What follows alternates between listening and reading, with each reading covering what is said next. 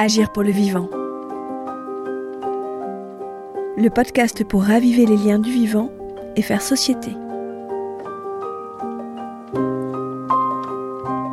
La science, la nature et la médecine avec Marc-Henri, Michel Raymond, Didier Sicard.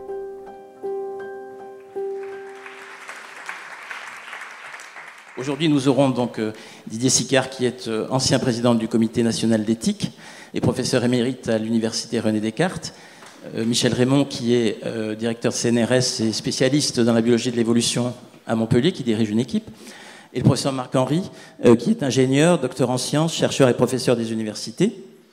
son enseignement porte sur la chimie, la science des matériaux et la physique quantique. Il est aussi historien des sciences, épistémologue et philosophe. Son objet, puisqu'on va commencer par le professeur Marc-Henri, c'est la promotion d'une approche quantique de la nature, utilisant l'eau comme vecteur d'information. Il est auteur de plusieurs ouvrages sur l'eau et sa mémoire, dont un livre remarquable d'ailleurs sur l'homéopathie, qui retrace non seulement l'histoire de l'homéopathie, mais propose des hypothèses scientifiques quant à son mécanisme d'action.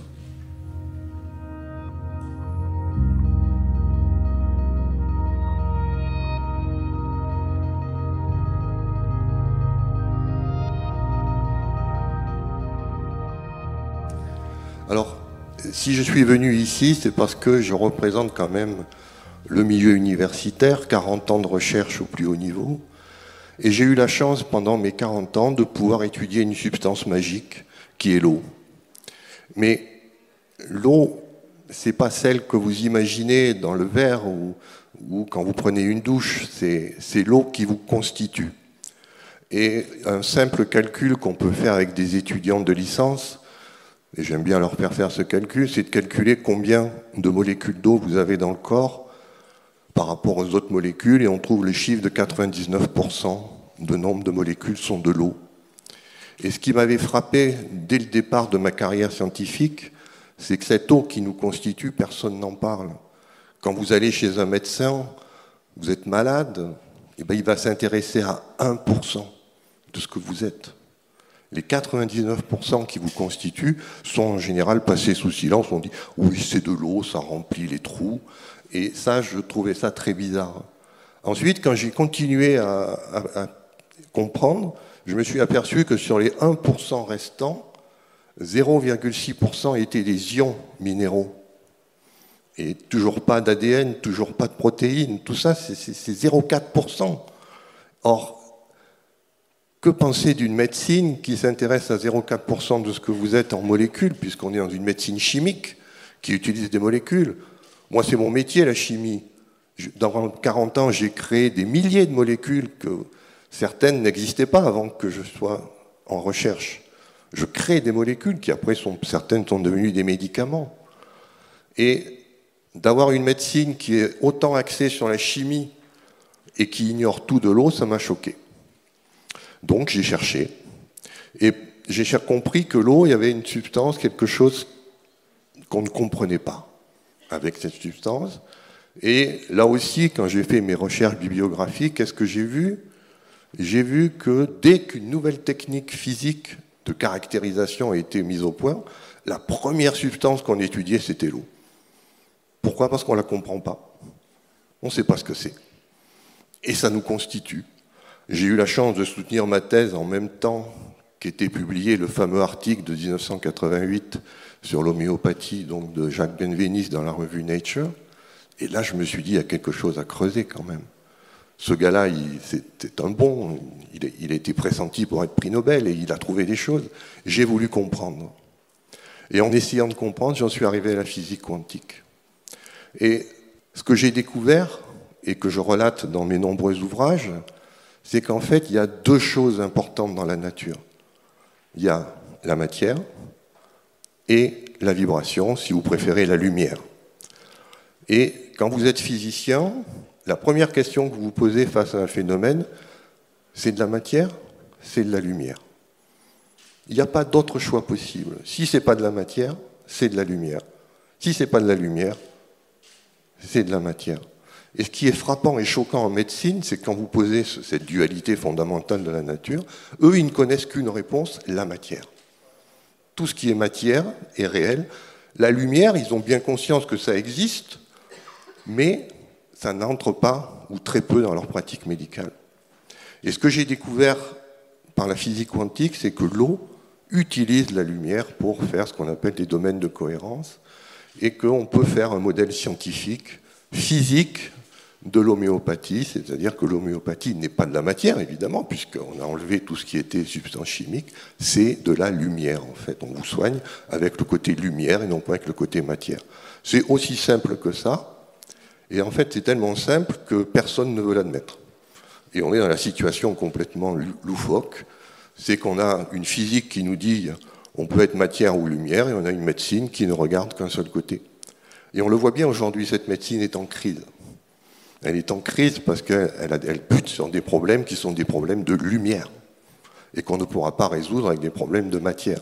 Et c'est là où on a une chance inouïe, c'est qu'un génie qui s'appelait Hahnemann avait pressenti, bien avant notre connaissance scientifique, avait pressenti ce côté lumière qu'il y a dans la matière et cette capacité qu'on pouvait avoir à extraire d'une substance chimique naturelle, une plante, un minéral, extraire juste qu'aujourd'hui on appellerait l'information, plus précisément une vibration immatérielle. Et quand on dit ça, on, est en plein dans la physique moderne, parce que je suis bien placé, j'enseigne la chimie, et la première chose que je dis à mes étudiants, c'est que les atomes ne sont pas de la matière, ce sont des vibrations. Quand vous regardez un atome, vous ne pouvez pas le regarder. Par contre, vous pouvez regarder les couleurs qu'il émet. Et les couleurs, c'est quoi? C'est des vibrations.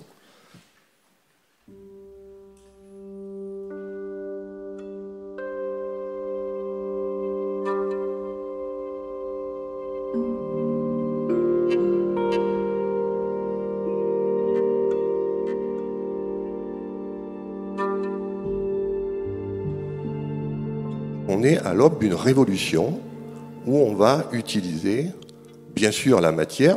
Il est hors de question de renoncer à la matière, mais surtout donner de la place à la lumière, à la vibration.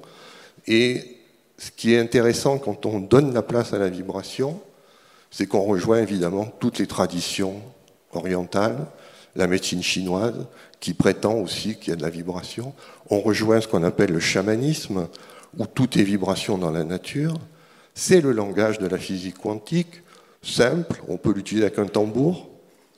Et j'en suis arrivé à un point aujourd'hui où, ben, comme je suis scientifique, j'ai fait mon métier de scientifique, et tout ce que je vous raconte là, c'est publié dans des revues scientifiques avec comité de lecture. Donc, j'ai émis des idées, elles ont été validées par la communauté scientifique.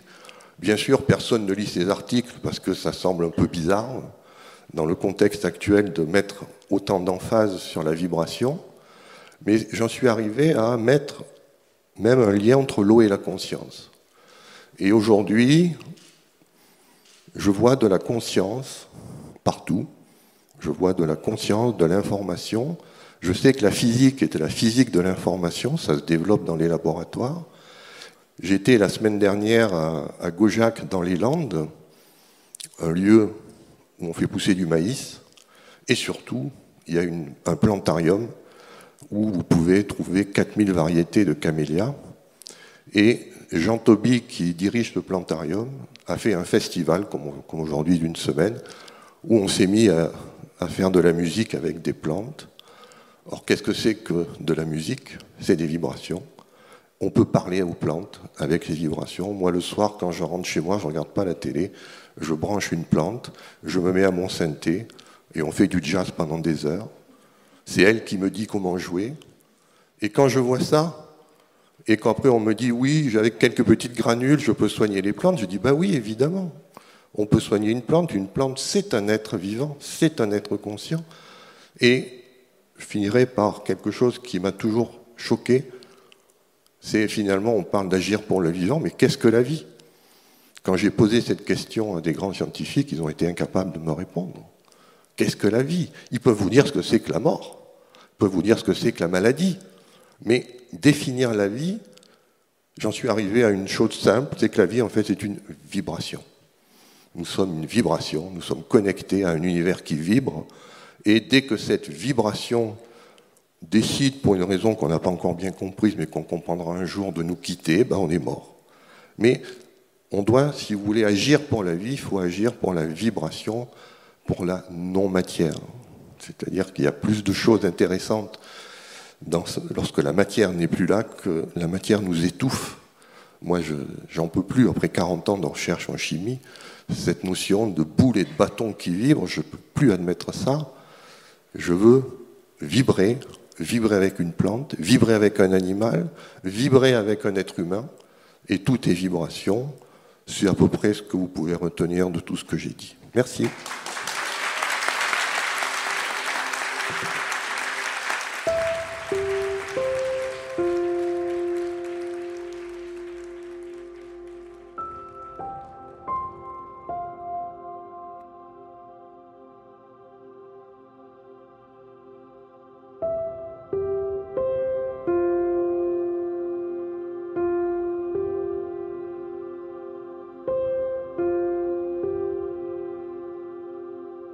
Docteur Michel Raymond. Vous êtes directeur de recherche du CNRS et donc responsable hein, de l'équipe de biologie évolutive à l'Institut de l'évolution de Montpellier.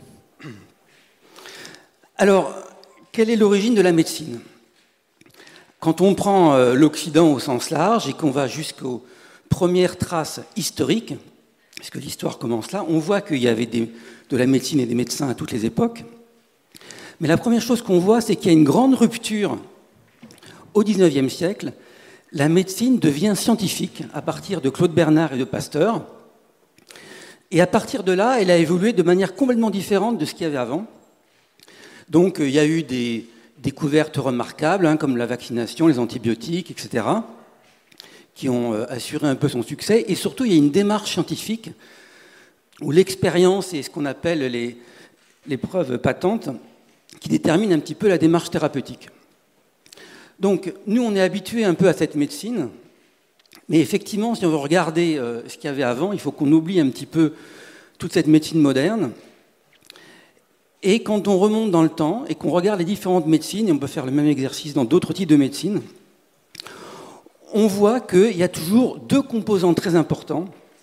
Il y a une pharmacopée à base de plantes et euh, d'autres produits, et il y a une partie un petit peu magique. Hein, quand on regarde tous les papyrus euh, médicaux euh, que l'on connaît, on connaît à peu près un, millier de recettes de, prescriptions, il y a toujours une partie euh, d'incantation, etc., donc, qui a été dénommée magie. Et on retrouve ces deux composés, la pharmacopée et une sorte de magie, dans à peu près toutes les médecines traditionnelles. Mais si on fait le lien avec la médecine moderne, on voit que la pharmacopée, bon, certes, c'est pas la même, elle a évolué, bien qu'il y ait des points communs, mais la partie magique, il y a une petite partie magique dans notre médecine moderne qui s'appelle l'effet placebo. Cet effet thérapeutique que l'on ne sait pas bien expliquer et qui est l'équivalent, après une certaine évolution, de ce qu'on appelle magie dans les euh, médecines traditionnelles. Donc, effectivement, il est maintenant important de comprendre cet effet placebo et d'où il vient. Alors, on est habitué aux médicaments placebo. Le médicament placebo, c'est un médicament sur lequel il n'y a aucune matière active et quand on le donne, qui a un effet thérapeutique. Alors les gens ont beaucoup euh, regardé quelles étaient les propriétés. On sait que par exemple un médicament plus cher va avoir un effet thérapeutique un peu plus important qu'un médicament moins cher, qu'une euh, gélule marche mieux qu'une pilule, euh, une injection, une piqûre marche mieux qu'une gélule, il y a des effets de couleur aussi. Mais ces effets sur le médicament placebo ne peut être compris, qui se passe aussi sur des médicaments non placebo, hein. il peut être compris que si on place le médicament dans son écologie, le médicament ne vient pas du ciel, il est donné par un médecin. Et on voit que le médecin lui-même a un effet placebo. Il a un effet thérapeutique par toute une série de propriétés. Par exemple, quand il passe plus de temps avec son patient, l'effet placebo est augmenté, donc l'effet thérapeutique quand il a plus d'empathie. Alors, quand il a plus d'empathie, ça a été montré par exemple par une étude américaine où ils ont regardé euh, la différence de, mortalité suite à des hospitalisations entre des médecins quand on est traité par des femmes ou des hommes. Avec l'idée, c'est que les médecins femmes ont plus d'empathie en moyenne que les médecins hommes.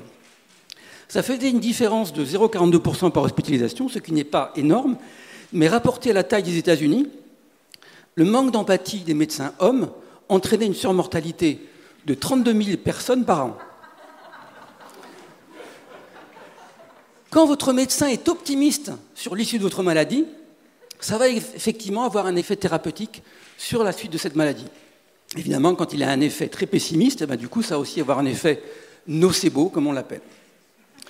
Donc, on comprend cet effet thérapeutique euh, quand on considère le médecin, mais cet effet thérapeutique qu'il y a dans la relation entre le patient et le médecin, ce n'est qu'un cas particulier d'effet thérapeutique dans l'environnement social. La relation patient-médecin est un cas particulier euh, de relation sociale. Par exemple, on sait très bien que pour les personnes âgées, le nombre d'années qu'il leur reste à vivre peut être prédit par la taille de leur environnement social plus que par n'importe quoi d'autre. Par exemple, ça a aussi beaucoup regardé dans les couples. La qualité du couple a un effet thérapeutique euh, sur les membres du couple, l'environnement familial, etc., etc.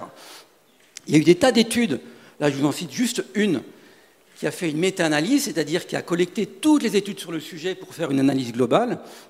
Et le résultat de cette analyse globale, c'est que les interactions sociales, quand elles sont de bonne qualité, augmentent la survie de 50% pour tous les sexes, tous les âges et tous les niveaux de santé.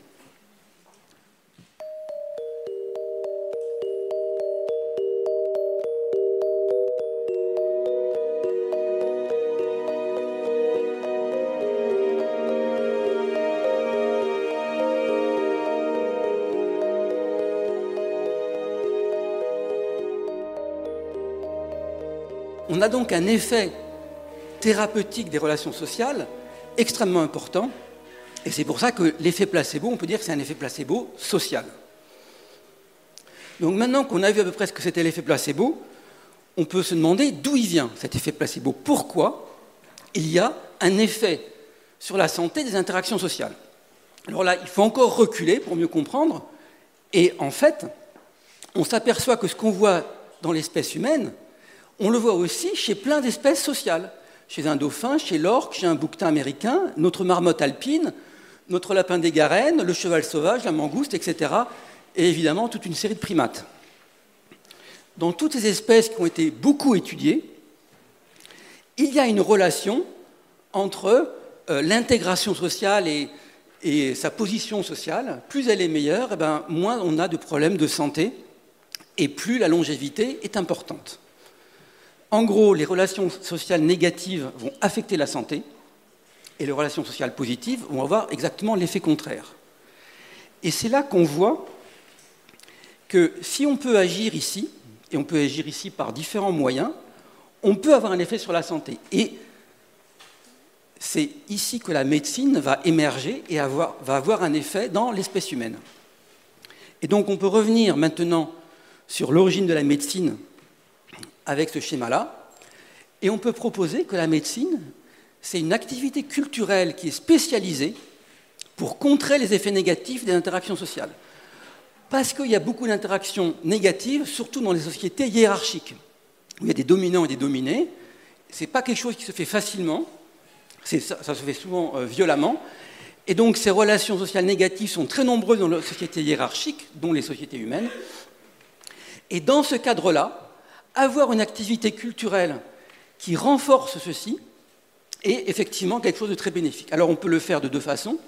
On peut le faire par un soutien social, donc c'est ce que j'appelle donc l'effet social, l'effet placebo social. Et donc on peut augmenter cet effet si l'acteur, par exemple, est socialement dominant. Vous préférez être soigné par quelqu'un de, de, très connu plutôt que par un parfait inconnu qui n'est même pas médecin. Quand quelqu'un de dominant et d'important s'occupe de votre propre personne, eh ben, ça a beaucoup plus d'effet que si c'est le contraire. Donc du coup, avoir quelqu'un de dominant qui s'occupe de vous a plus d'effet sur la santé. Alors, on le voit par exemple euh, avec euh, la série des, rois thaumaturges qu'il y a eu en France et en Angleterre. Hein. Vous savez que nos rois avaient la capacité de guérir des écrouelles, qui est une forme de tuberculose, juste par le toucher. Mais à l'époque, maintenant les rois sont un peu dévalorisés, mais quand, quand un roi, la personne la plus importante, s'occupe de vous et vous touche, ça a un effet physiologique complètement incroyable. Et donc, potentiellement, bien que ça n'a pas été euh, montré, il pouvait vraiment guérir. Et d'ailleurs, c'est pour ça que euh, l'effet social placebo marche beaucoup mieux sur les enfants euh, que sur les adultes, uniquement parce qu'un adulte a la dominance supplémentaire par rapport à l'enfant d'être quelqu'un d'important.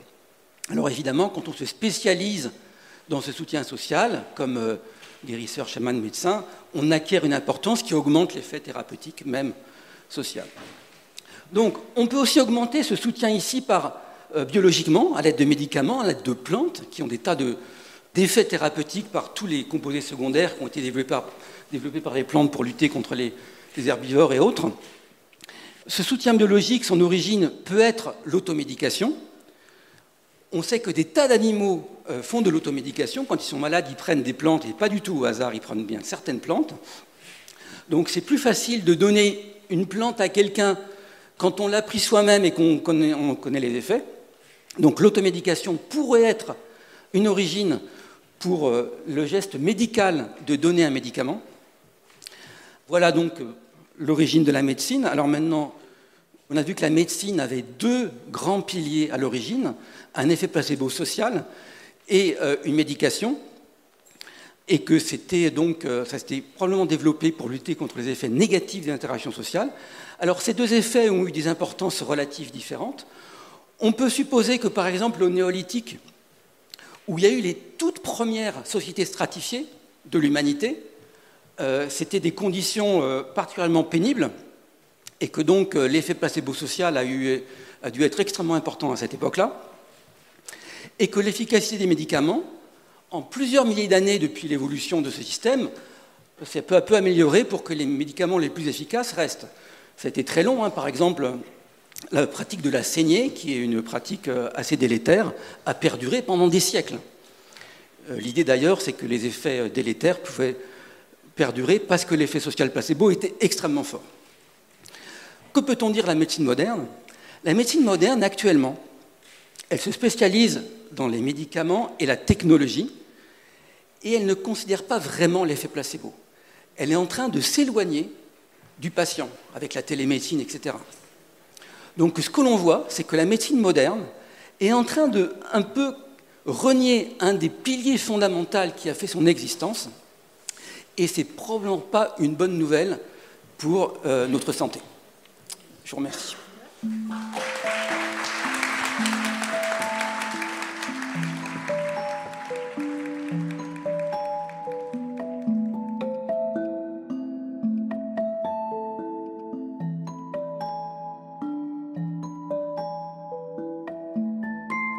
Maintenant, je vais laisser la parole au professeur Didier Sicard. Donc, je vais vous laisser la parole, peut-être pour nous dire, euh, du point de vue de l'éthicien, on peut dire comme ça, que vous êtes, quel est votre regard sur la médecine du vivant?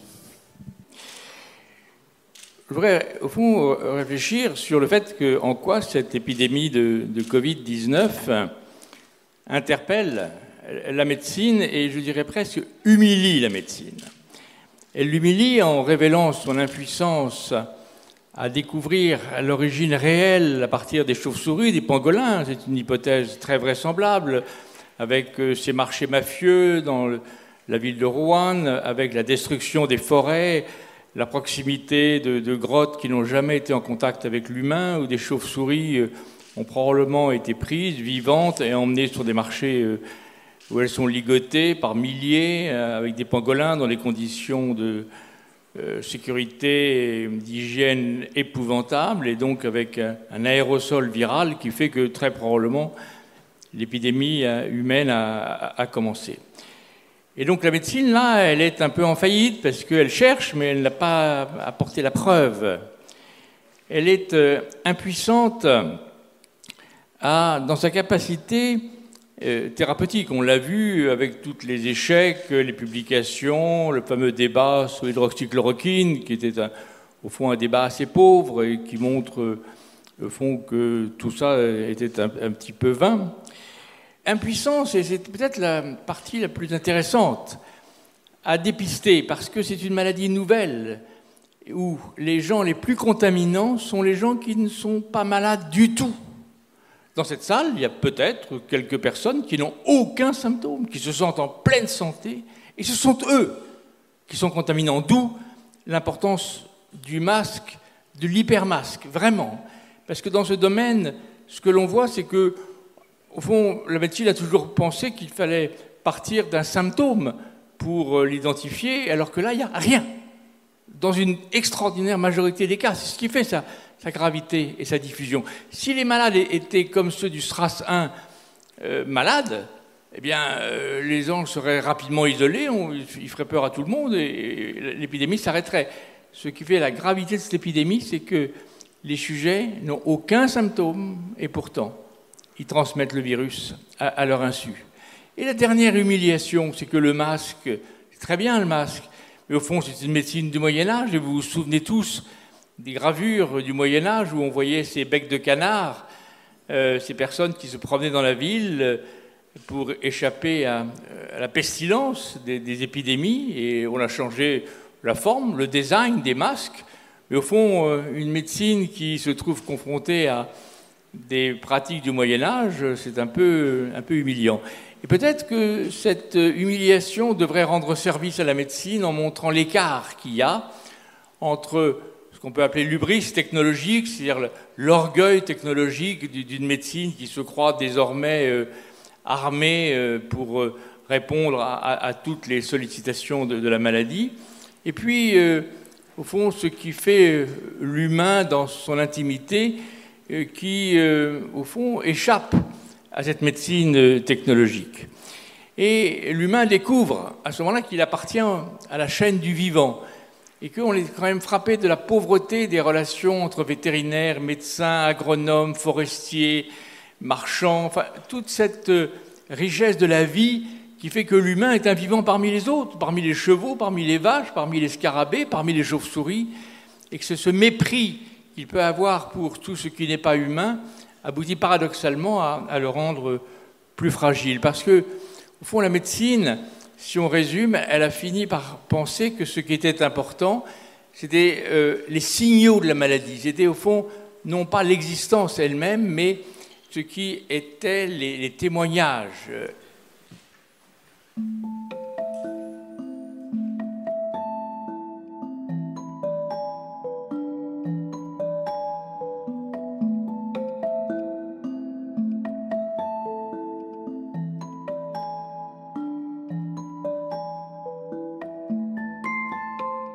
On a un seul mot pour le mot corps, et pas d'autre mot. Les, Allemands ont deux mots pour le corps. Il y a le mot Körper, qui est le, corps offert à la technologie médicale, à l'échographie, au scanner, à l'IRM, à la biologie, euh, dans toute sa richesse et en même temps euh, sa complexité. Et puis il y a le, le Leib. Le Leib, c'est peut-être ce qui nous rassemble euh, aujourd'hui, c'est-à-dire cette capacité d'avoir un corps intime, un corps euh, social, un corps euh, qui n'est pas médicalisable, c'est un corps dont chacun euh, connaît les, les fragilités, les forces. Et ce Leib échappe à la médecine. Et ce n'est pas très grave qu'il échappe à la médecine, simplement c'est que la médecine considère qu'il n'existe pas. Et par conséquent, que seuls les signaux technologiques du corps, les signaux d'image, ont une importance. Et ça a des conséquences majeures au fond, cette censure du Leib au profit du, du corpeur. La première euh, censure, c'est. Moi, je suis frappé de l'angoisse collective de notre culture euh, de civilisation.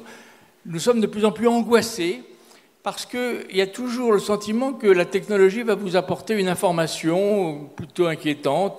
Et donc, euh, il faut sans arrêt, comme on va porter sa voiture au contrôle technique, on passe son temps euh, à, avoir à la moindre inquiétude, un peu mal à la tête, un peu mal au ventre, on, on tousse, ah, il faut faire tout de suite des échographies, des examens, des scanners. Je voyais notre ministre actuel, Madame Bachelot, disait au fond, euh, ce serait très bien que pour les gens qui fument, il ferait un scanner annuel. Voilà, on, on voit ce transfert technologique de l'inquiétude humaine. Le deuxième euh, gravité, c'est le transfert de la prévention qui finit par mépriser, au fond, les, comportements.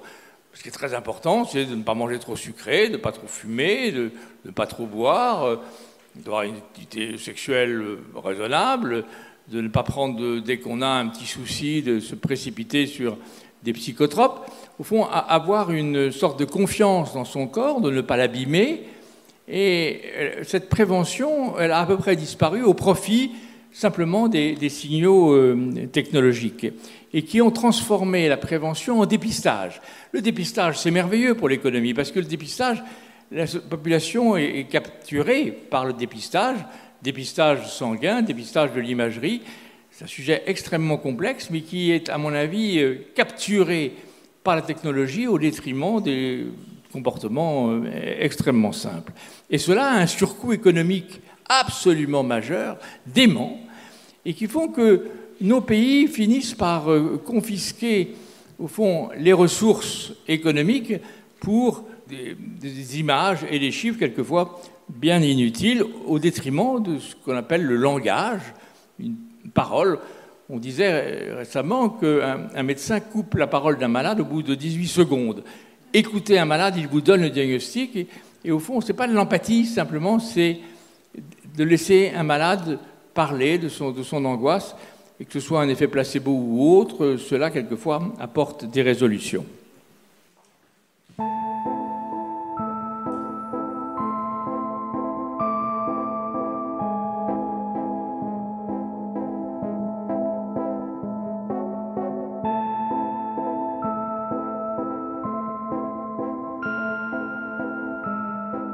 La conséquence majeure, c'est le transfert de la santé publique qui est quasi inexistant sur la santé individuelle.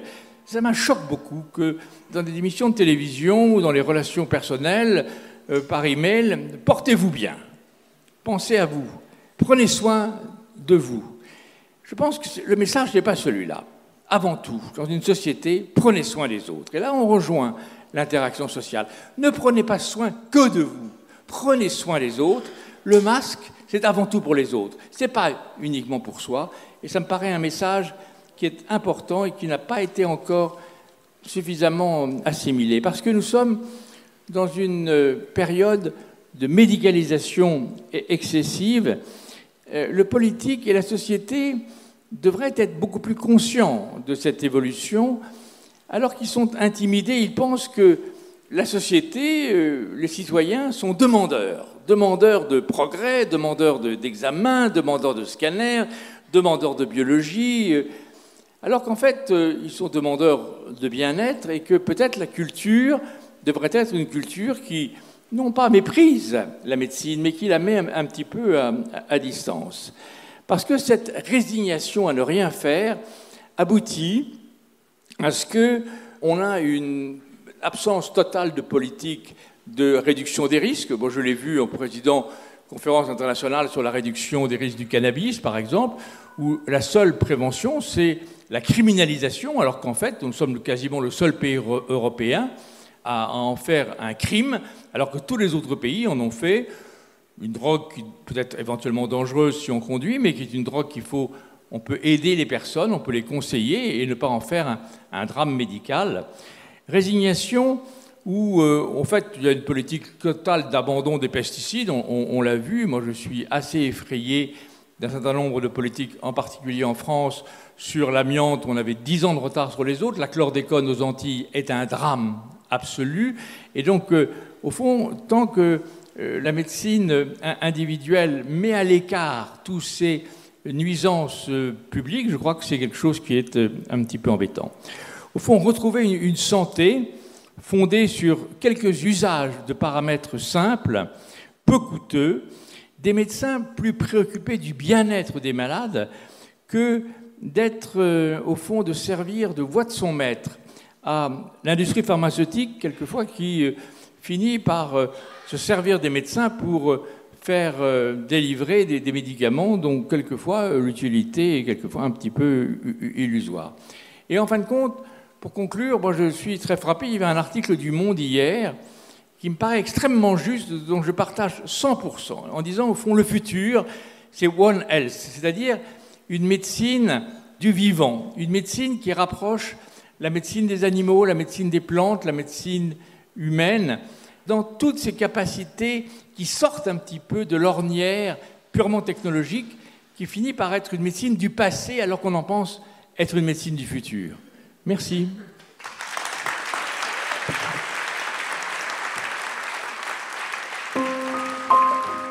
La science, la nature et la médecine. avec professeur Marc-Henri, professeur des universités, Michel Raymond, directeur de recherche au CNRS, et docteur Didier Sicard, médecin, ancien président du Comité consultatif national d'éthique, professeur émérite de médecine à l'Université Paris-Descartes et membre du conseil d'administration de l'Institut Pasteur au Laos. Un entretien modéré par William Suerinck, docteur en médecine, psychiatre et homéopathe. Agir pour le vivant, un programme de réflexion et d'action dans la durée, à l'initiative d'Actes Sud et Comuna, une production création collective